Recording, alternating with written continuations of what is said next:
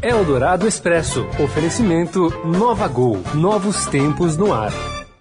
Tudo o que acontece no Brasil e no mundo em 15 minutos. Começa agora Eldorado Expresso.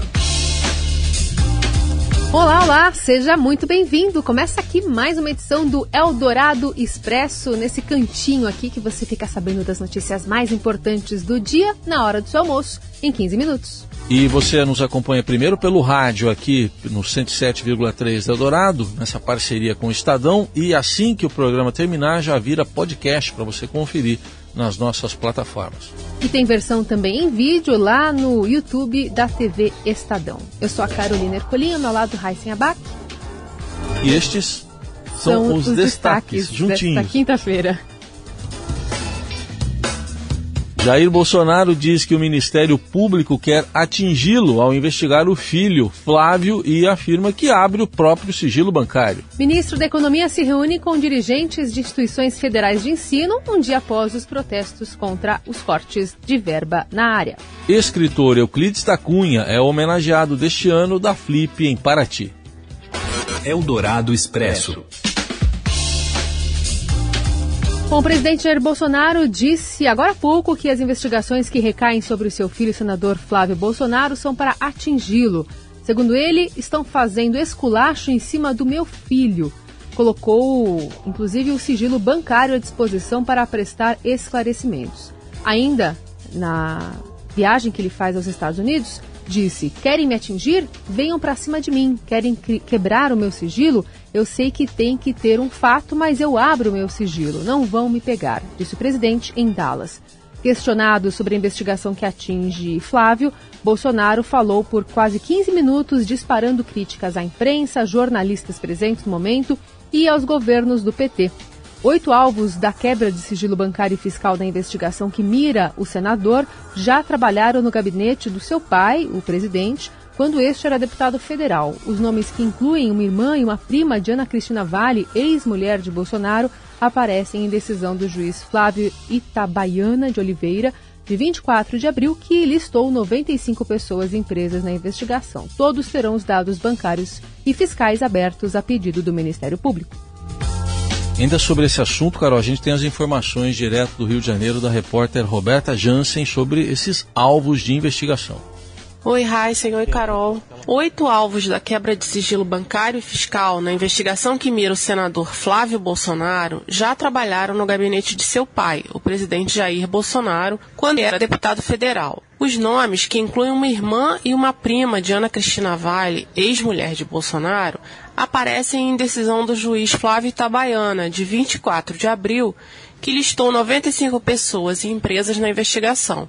Todos terão os dados bancários e fiscais abertos a pedido do Ministério Público. Os dados liberados por ordem da Justiça serão analisados em procedimento criminal do Ministério Público do Rio para apurar uma suspeita de rachadinha, a prática de repasse de parte do salário de servidores para o próprio político que os emprega.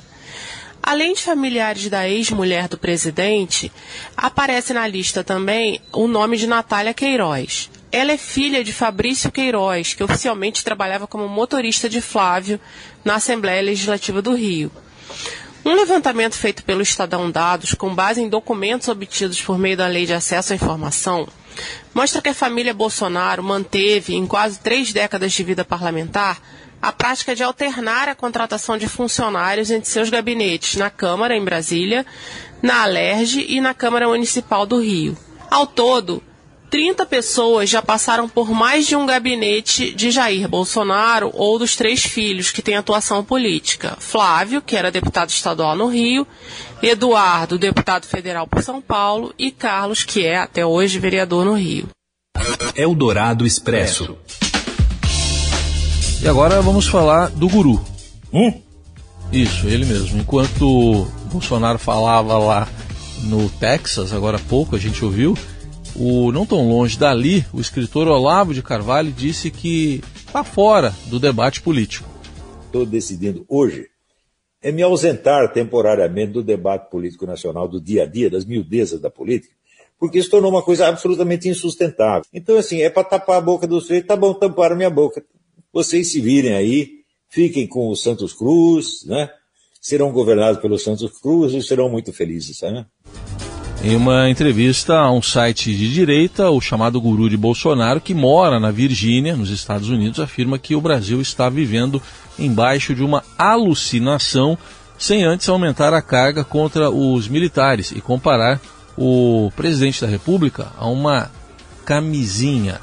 Esta eleição foi feita para criar um governo militar sob as aparências de, da eleição democrática de um presidente conservador cristão. Eles não são conservadores nem cristãos. Você vê, hoje, qualquer pessoa que tenha a cara de pau de defender o programa que elegeu o Bolsonaro é chamada de extremista por esses generais. Hum? Eles fizeram esse truque todo. Botaram lá o, o Bolsonaro para ele servir de camisinha e eles mandarem tudo. Foi isso que aconteceu, eles ganharam a briga e eu estou saindo do par. Eu não digo mais nada. Mas antes de não brigar mais nada, soltou essa da camisinha. Desde 13 de maio, Olavo não publica nenhuma mensagem no Twitter dele, onde costuma ser ativo para tecer comentários sobre a política nacional. Hum? Eldorado Expresso. Abraão Weintraub se reúne hoje com reitores da Associação dos Dirigentes das Instituições Federais. Mas ontem o ministro da Educação usou uma antiga técnica política lá no plenário da Câmara Câmara colocou a culpa dos cortes na área na esquerda. Disse que o governo não é responsável pelo contingenciamento atual, mas sim o governo da petista Dilma Rousseff. O orçamento atual foi feito pelo governo eleito de Dilma Rousseff e do senhor Michel Temer, que era vice. Nós não votamos neles.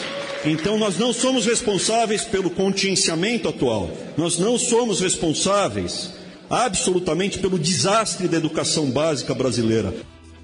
Também explicou que houve um mal entendido no telefone sem fio sobre o cancelamento dos cortes entre ele, líderes do governo, né, do Centrão, e o presidente da República. Weintraub estava respaldado pela ácida crítica de Bolsonaro aos atos, né, horas antes da audiência lá no Congresso, nos Estados Unidos. O presidente atacou os manifestantes que foram para as ruas em mais de 200 cidades do país. É natural, é natural. Agora, a maioria ali é, é militante, militante, não tem nada na cabeça. Perguntar 7 vezes 8 para não sabe. Perguntar a fórmula da água não sabe, não sabe nada. São os idiotas úteis, os imbecis que estão sendo, sendo usados como massa de manobra de uma minoria espertalhona que compõe o núcleo de muitas universidades federais do Brasil. E na análise do editor da coluna do Estadão, Alberto Bombig, a crítica tem endereço certo. Esse pessoal que está lá no entorno dele é muito parecido de um pessoal que está no entorno dele no próprio poder, que é o que a gente chama de núcleo ideológico. Né? Então, por exemplo, ontem a gente ouviu gente do núcleo ideológico, do governo, que, que comemorou. Comemorou, que está dizendo, o presidente falou, foi muito bem, a manifestação está circunscrita a militantes, só tem sindicato. A expressão que eu ouvi de mais de uma pessoa ontem foi, tá lá quem foi derrotado nas urnas. E aí você tem uma outra ala, um pouco mais moderada ali e tal, dizendo, oh, não, isso não é bem assim, tem que, tem que ver a extensão disso, isso pode contaminar a Previdência, não tem gente só ligada a sindicatos. A impressão que dá, que essa que se apontou, é que esse entorno do presidente, muito próximo, esse pessoal que estava lá, que vai recepcioná-lo, que vai gritar, que ainda está gritando mito, que ainda está batendo palma, ainda estimula ele essa atitude de enfrentamento. Uma atitude que passou até para o próprio Weintraub. Antes de passar para o próximo assunto, 7 vezes 8, 56, sem cola. E também por isso, né, por esse motivo aí que a gente acabou de ouvir o Bombig, pode complicar ainda mais aí o clima dentro do Congresso, onde o governo só precisa aprovar, por exemplo, a reforma da Previdência. E quem informa é a repórter Camila Turtelli. Oi, pessoal da Rádio Dourado. Hoje aqui na Câmara é um dia meio que de ressaca, por assim dizer. Ontem os deputados sabatinaram por mais de seis horas o ministro da Educação, Existem avaliações divergentes sobre como foi o desempenho da sessão de ontem. Os governistas, como a líder do governo no Congresso, a deputada Joyce Hassman, avaliaram como bastante positiva, disseram que o ministro se portou muito bem, apresentou dados, eh, trouxe uma discussão técnica. Por outro lado, deputados reclamando que o ministro ele não trouxe uma explicação convincente relacionada ao corte ou contingenciamento. Hoje a gente tem aqui algumas comissões acontecendo, como a comissão do orçamento misto, tem mais uma audiência pública da Previdência. No plenário, tudo tranquilo, não deve ter votação, apesar da volta do presidente da casa, Rodrigo Maia, que estava nos Estados Unidos. Os projetos, as MPs, se andarem, deve ser só na semana que vem. É isso. Qualquer novidade, estamos aqui em Brasília. Um abraço vai para o intervalo e já já a gente volta falando sobre desemprego. Você ouve Eldorado Expresso. Se você está escutando este programa, é porque não gosta de perder tempo. É para pessoas como você que a Gol tem o Gol Mais Conforto, com mais espaço entre as poltronas em todos os voos, para você descansar enquanto viaja, além das exclusividades da TV ao vivo e internet em todos os destinos, para você continuar fazendo o que quiser a bordo e chegar mais longe. Assim é a Gol, dando mais vida ao seu tempo, do jeito do brasileiro, que é o jeito da Gol. Nova Gol, nova Novos tempos no ar. Você ouve Eldorado Expresso.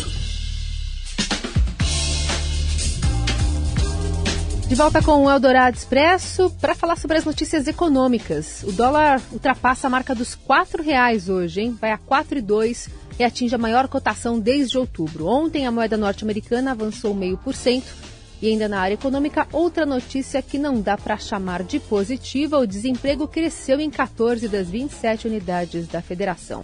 As informações com Vinícius Neder. Boa tarde, Heisen. Boa tarde, Carolina. Boa tarde. Aqui no Rio de Janeiro, o IBGE, o Instituto Brasileiro de Geografia e Estatística, divulgou hoje dados regionais sobre o mercado de trabalho no primeiro trimestre. Segundo o IBGE, alta na taxa de desemprego na passagem do quarto trimestre de 2018 para o primeiro trimestre deste ano ocorreu em 14 das 27 unidades da federação. Em São Paulo, a taxa de desemprego ficou em 13,5%, acima da média nacional, que foi de 12,7%, como havia sido divulgado pelo IBGE no fim do mês passado. Para o coordenador de trabalho e rendimento do IBGS, Mara Zeredo, os dados indicam que a crise no mercado de trabalho não está localizada num estado ou noutro, mas é sim generalizada por todo o país. O pesquisador destacou que os mesmos problemas de elevado desemprego e da alta informalidade ocorrem em praticamente todos os estados. Segundo Azeredo, não houve aumento no número de pessoas trabalhando com carteira assinada em nenhum estado. Mesmo nos estados em que a taxa de desemprego é mais baixa do que a média, como no caso de Santa Catarina, que tem a menor taxa de desemprego do Brasil, com 7,2% no primeiro trimestre, a situação é pior do que já foi. Segundo a Zeredo, a taxa de desemprego em Santa Catarina estava na casa de 2% até 2014. Eldorado Expresso. Começou a venda de ingressos para a Copa América em locais físicos depois da comercialização que já ocorreu pela internet. Mas os torcedores ainda estão assustados com os preços. Você confere aí no comentário do Robson Morelli. Olá, amigos! Hoje eu queria falar da Copa América. Copa América que se aproxima aqui no Brasil de 14 de junho a 7 de julho, final marcada para o Maracanã. E aqui em São Paulo, dois estádios receberão jogos dessa competição: Morumbi e Arena Corinthians. Eu queria falar mais precisamente dos ingressos para essas partidas. É, todos os ingressos ainda é, à venda, exceto alguns para jogos do Brasil. Por exemplo, Brasil e Peru, lá na Arena Corinthians, é, terceiro lote já esgotado, né? A final do campeonato, marcado por Maracanã, também terceiro lote já esgotado. Mas para as demais partidas, na Arena do Grêmio, na Fonte Nova lá em Salvador, no Mineirão em Belo Horizonte, é, próprio Arena Corinthians, Morumbi e Maracanã ainda tem ingressos para a maioria dos setores. O problema desses ingressos é o valor. Claro, o mais barato, 60 reais, esses já adquiridos online a partir de anteontem nas lojas físicas aqui no Brasil. E o mais caro, 890 reais. Preço salgado, por isso que ainda tem muitos ingressos também. O Brasil faz um teste duro na sua casa. O Brasil que recebeu em 2014 a Copa do Mundo e não foi bem, todo mundo se lembra daquele 7 a 1. Agora uma nova chance da seleção brasileira trabalhar, jogar diante do seu torcedor. E a informação é que ainda há ingressos para a maioria das partidas. É isso, gente. Valeu, um abraço a todos. E tem outra notícia do esporte que o técnico Vagão anunciou. Vagão. O Vadão, né? Vadão anunciou hoje no Rio de Janeiro a lista com as 23 jogadoras da seleção brasileira feminina que disputarão a Copa do Mundo da categoria no mês que vem na França. Apesar da campanha ruim nos últimos jogos, nove derrotas em nove jogos, o comandante não apresentou surpresas e confirmou nomes como Marta e Formiga, também Cristiane, na busca pelo título inédito. Eldorado Expresso. E a Festa Literária Internacional de Paraty promete um debate mais aprofundado sobre o país e também um debate mais aprofundado da cena política. A programação foi anunciada e terá Euclides da Cunha como autor homenageado, portanto, um escritor que se encaixa na categoria não ficção, poucas vezes privilegiada na FIB.